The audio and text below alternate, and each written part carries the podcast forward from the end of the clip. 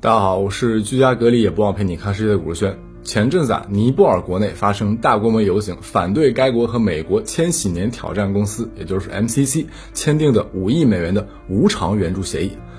别人来援助你，为什么要反对呢？哎，这美国人的援助怎么可能是无偿的呢？要钱自然先要满足申请条件一二三四，再接受霸王条款五六七八。不过啊，抗议最后还是不了了之。尼泊尔议会以压倒性票数通过协议，证明该国精英已经取得了共识，包括参与执政的两个共产党。这件事儿当时很多媒体都讨论过了，为什么我们放到现在才来说呢？就在几天前，斯里兰卡爆发严重内乱，国会议员开枪自杀，总理连祖宅都被人给烧了，国防部不得不对抗议人群发布了就地枪决令。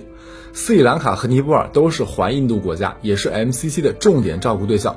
不过啊，斯里兰卡头铁，二零二零年的时候一口把这事儿给回绝了。总统还说梦里都不会去签 MCC。全世界都知道美国人赏的饭有毒，斯里兰卡知道，尼泊尔也知道。可事实证明头铁没用，饮鸩止渴才能续命。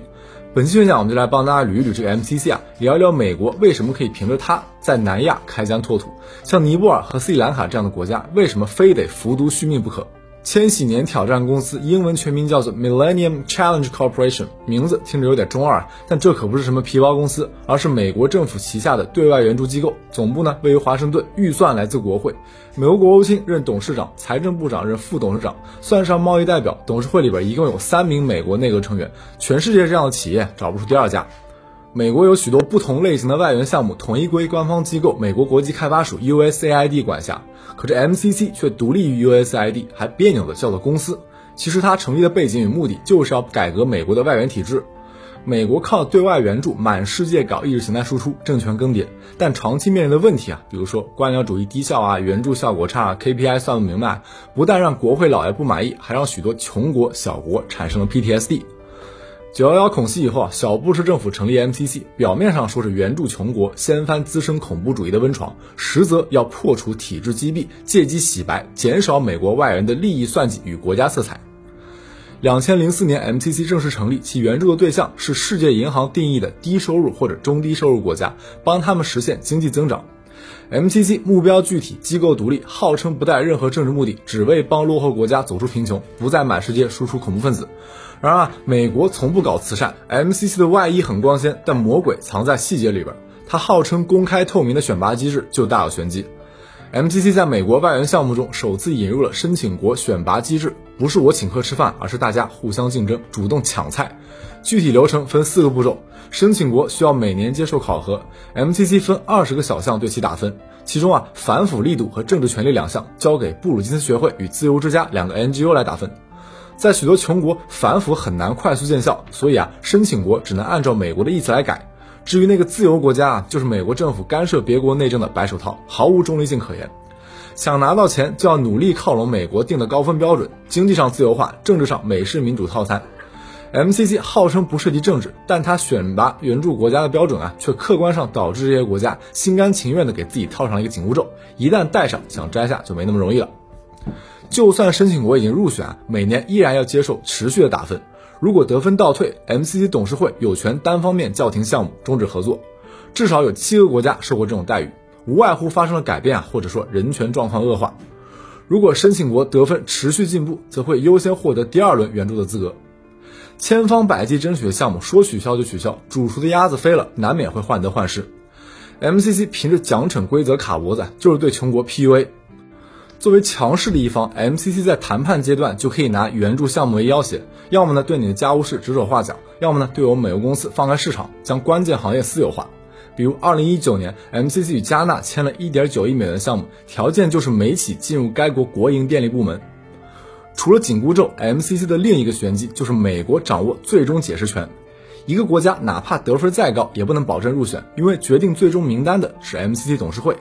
里边的美国高官和私企代表选哪个国家不选哪个国家所做的决定不用给出任何解释。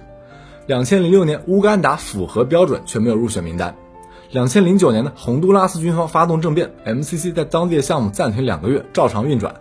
然后呢，马达加斯加和马里军事政变以后啊，MCC 却第一时间终止援助，数百万美元打了水漂。为什么会有区别呢？啊，只能说美国长期支持洪都拉斯军方，时任国务卿希拉里啊，甚至拒绝称事件为政变。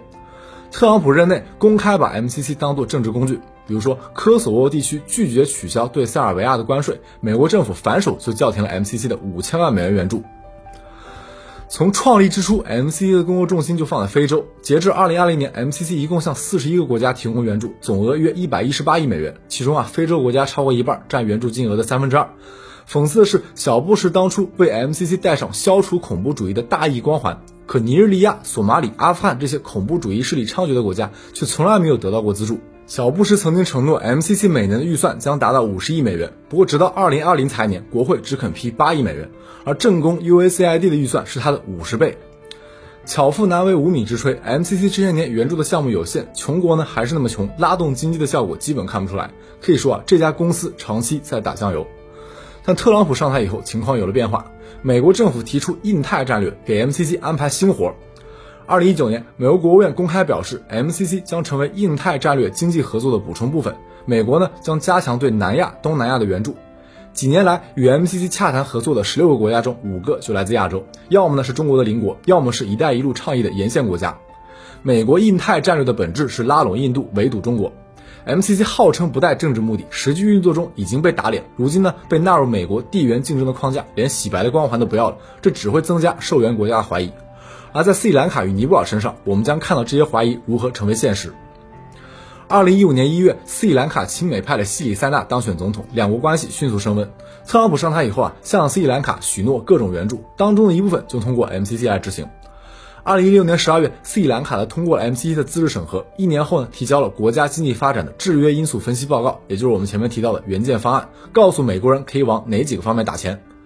MCC 对斯里兰卡进行了多轮考察评估，最后呢，在二零一九年四月批准了四点八亿美元的援助计划，其中包括了土地和交通两个项目。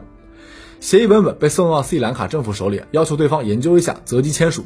而就在七个月以后啊，斯里兰卡换了新总统，或者说曾经掌权十年的旧总统拉贾帕克萨，这老哥啊对美国可不亲，上来就拉了一个工作组，专门分析这份美国建议的 MCE 协议是否损害斯里兰卡的主权和利益。你们说这答案是是还是否呢？工作组给了一份报告，主要指出了两点。首先，斯里兰卡提交那份制约因素报告是哈佛大学下属机构完成的，斯里兰卡政府并没有参与。而且呢，此前斯政府也没有认真对协议文本进行跨部门研究。换句话说啊，这 MCC 的援建计划从提出建议到设立项目，再到生成协议文本，基本上是美国人自导自演。斯里兰卡政府呢，只负责盖章，最多再加一个气氛组角色，把 MCC 炒炒热。这是程序上的巨大缺陷。而另一方面，在协议内容上，问题也很严重。交通和土地两个项目，一个直指基础设施，牵涉到斯里兰卡的重要地理信息和国民个人数据；另一个呢，则涉及土地所有权，全都是国家命脉。MCC 不但让外国资本运营交通系统，还会导致土地过度私有化，让斯里兰卡的土地落入到外国资本手中。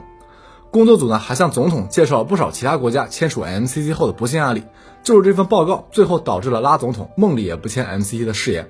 尼泊尔的 MCC 协议和斯里兰卡相比，有相似的地方，也有不同之处。尼泊尔经济严重依赖外援，政府支出的四分之一来自外国捐赠和贷款。二零一二年，尼泊尔就开始向 MCC 申请援助，而这个时候的总理巴特拉伊不是出自亲西方的大会党，而是毛派尼共。我们在专门讲尼泊尔那节目里讲过，毛派尼共为了保住议会里的地位，向大会党和马列派尼共妥协，归还了内战期间没收的土地。差不多就是在这个时期啊，在此之后，尼泊尔开始了制宪进程，政局非常混乱。MCC 呢，却在同一时期开始了对尼泊尔的初步考察，确定能源和交通为援助领域，并成立了 MCC 尼泊尔账户办公室，负责项目的可行性调研。相比斯里兰卡，尼泊尔申请 MCC 的时间早，而且呢，刚好卡在政局动荡之时。等到步骤走完，接手的又是一个亲美政权。二零一七年，与美印两国一直保持密切关系的大会党执政，那么王国时期就当了三回首相的总理德乌帕上台。这老哥啊，手脚贼快，六月上台，八月过文本，九月就到华盛顿签了协议，打对手一个措手不及。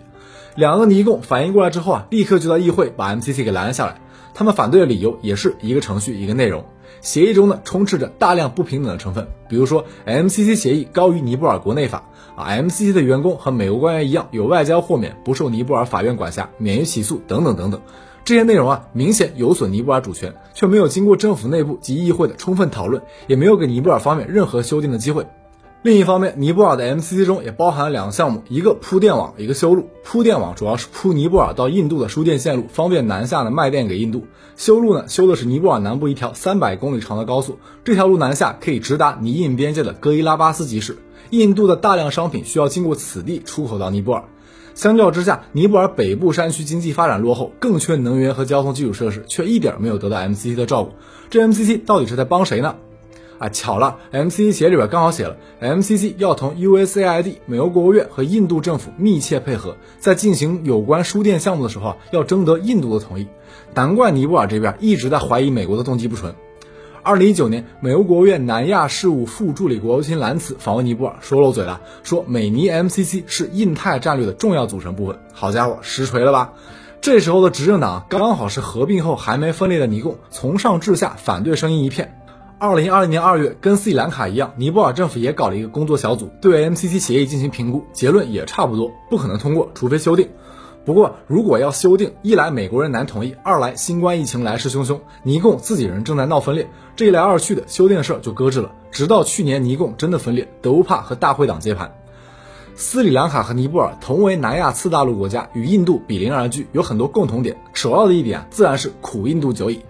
印度周边的国家，我们已经讲过，巴基斯坦、不丹、尼泊尔，印巴关系如何不用多说啊。不丹的内政外交全由印度掌控，几乎可以说是印度的藩属国。尼泊尔经济高度依赖印度，而印度呢，利用这一点，多次对尼泊尔实施经济封锁，插手尼泊尔内政，同时还通过移民、宗教等手段渗透尼泊尔的社会面，将尼泊尔牢牢握在手心里边。而斯里兰卡同样在经济上高度依赖印度，并且手里呢还有泰米尔问题这个软肋。长期被印度这么折腾，这几个国家全都政局动荡，名声凋敝，凑一块儿可以组成一个还印度贫困带了。正因为苦印度久矣，他们才想着会引入域外力量来对冲印度的影响力。斯里兰卡也好，尼泊尔也罢，还有巴基斯坦、不丹，能长期执掌权力的，基本上不是老牌政客，就是政治家族。他们呢做事有一定的战略眼光，知道国家要生存要发展，就必须独立自主，不能当印度的傀儡和垫脚石。所以啊，战略对冲基本上都是这些国家的不二选项。而驱虎吞狼之术成功的关键在于不能被虎给吞了。他们对此的解决之道就是引入利益相互冲突的双方，一只虎不行，那就两只，以虎制虎。中美两国刚好就符合了这个条件。其实啊，美国对尼泊尔和斯里兰卡的援助不但历史悠久，手段也远不止 MCC 一种。美国自1951年就开始对尼泊尔进行国际援助，援助领域几乎涵盖尼泊尔社会的方方面面。对于斯里兰卡，美国2015年援助金额不到400万美元，2017年增加到近4000万。2018年，美国农业部直接提供了一千四百一十万美元的援助，帮助斯里兰卡提升牛奶产量。美国对斯里兰卡贸易总量虽然不及印度和中国，但却是斯里兰卡最大的出口市场，消费了斯里兰卡约四分之一的出口产品。近年来的每年的顺差都在二十五亿美元左右。要知道，斯里兰卡每年的出口总额才刚过两百亿大关。除此之外，两国的军事合作也一向很密切。早在1995年，美国就与斯里兰卡签署了驻军地位协定。2007年又签订了旨在为美国及北约军队提供后勤保障服务的收购与交叉服务协议。2015年亲美牌上台以后啊，两国间不但有各种军事互访演习。2018年，美国还宣布向其提供3900万美元的军事援助。所以，对这些环印度国家来说，中国才是后来者，是为了同时平衡印度和美国影响力而引入的第二只老虎。美印力量过强，他们就瞄准了中国的一带一路；而当中国走得太近，他们又会添一把另外两方力量。要知道，MCC 是尼泊尔与斯里兰卡主动申请的。二零一五年，斯里兰卡叫停了中国参与投资的科伦坡港口城项目，随即与印度和日本签订三方合作协议，对科伦坡港东集装箱码头进行开发。二零一九年，所谓的亲中派拒签 MCC 以后啊，一边接受了中国三批援助，请中国大使到北部省的泰米尔社区互动一下，一边呢跟印度制定了一份加强双方合作互信的综合国家战略，在疫情期间还不忘和美国进行共同军事训练。所以啊，MCC 只是他们借力打力、夹缝缝中求发展的一个渠道。对尼泊尔和斯里兰卡来说，五亿美元的援助固然不是一笔小数目，但是由于付出的代价太大，还不如别的替代品。毕竟啊，先不要说主权问题，如果被迫绑上一方的战车，还怎么搞四方平衡呢？人家要的是在夹缝中求生存、求发展，而不是当大国博弈的炮灰。那么，尼泊尔为什么最后又破功通过了这个 MCC 呢？这里边的首要原因啊，是疫情之下，尼泊尔经济吃不消了。这些环印度国家还有一个共性，就是经济体系非常脆弱。像尼泊尔和斯里兰卡两国都是刚结束内战不久，经济上还留着前殖民时代的影子，产业单一，对外依存度极高。斯里兰卡的经济啊，主要靠旅游、茶叶、香料出口、纺织品出口和侨汇；尼泊尔的经济呢，主要靠旅游、纺织品出口和侨汇。疫情一来，几乎全灭，外汇收入大幅缩水，而他们的粮食无法自给自足，化肥啊和煤炭、石油统统都要靠进口。一旦没了外汇，老百姓就揭不开锅，用不上电。更要命的是，这些国家还债台高筑。我们在之前节目里有讲过，巴基斯坦欠的外债占 GDP 的比重超过百分之三十，每年要偿清的债务比全年财政收入都要多。而斯里兰卡二零一八年外债占 GDP 的比重是百分之五十九，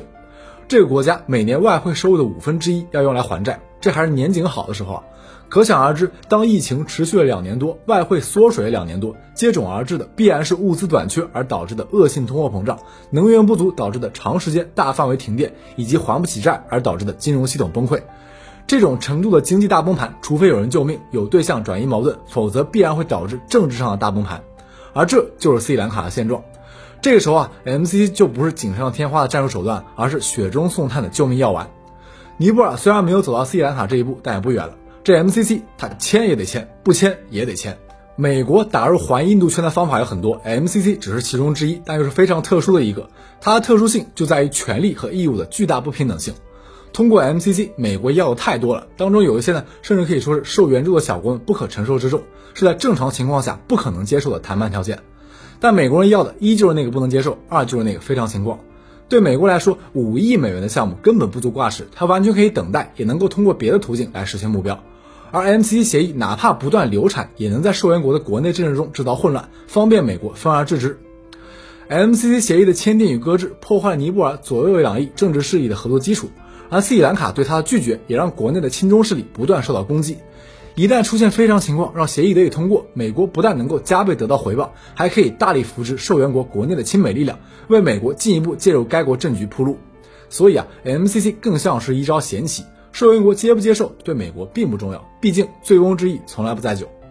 对美国来说，MCC 既不是开始，也不是结束。就在本月，美国又跟尼泊尔签了一个发展目标协议，将在五年内给予尼泊尔六点五九亿美元的无偿赠款，来支持尼泊尔成为中等收入国家。这一次签协议的机构不是 MCC，而是正宫 USAID。斯里兰卡经济崩溃，美国指责中国的债务陷阱，要求中国免除对斯里兰卡的外债，而实际上中国的贷款只占斯里兰卡主权债务总额的百分之一点八，在双边贷款中远低于日本和印度。在远隔重洋的印度次大陆上，美国有的是牌可以打，我们不能低估任何一仗。千里之堤，溃于蚁穴，勿以恶小而不防。好了，以上就是本期宣讲的全部内容。节目的文字版我会放在我的公众号“瑞武轩”，欢迎大家关注。我们下期再见。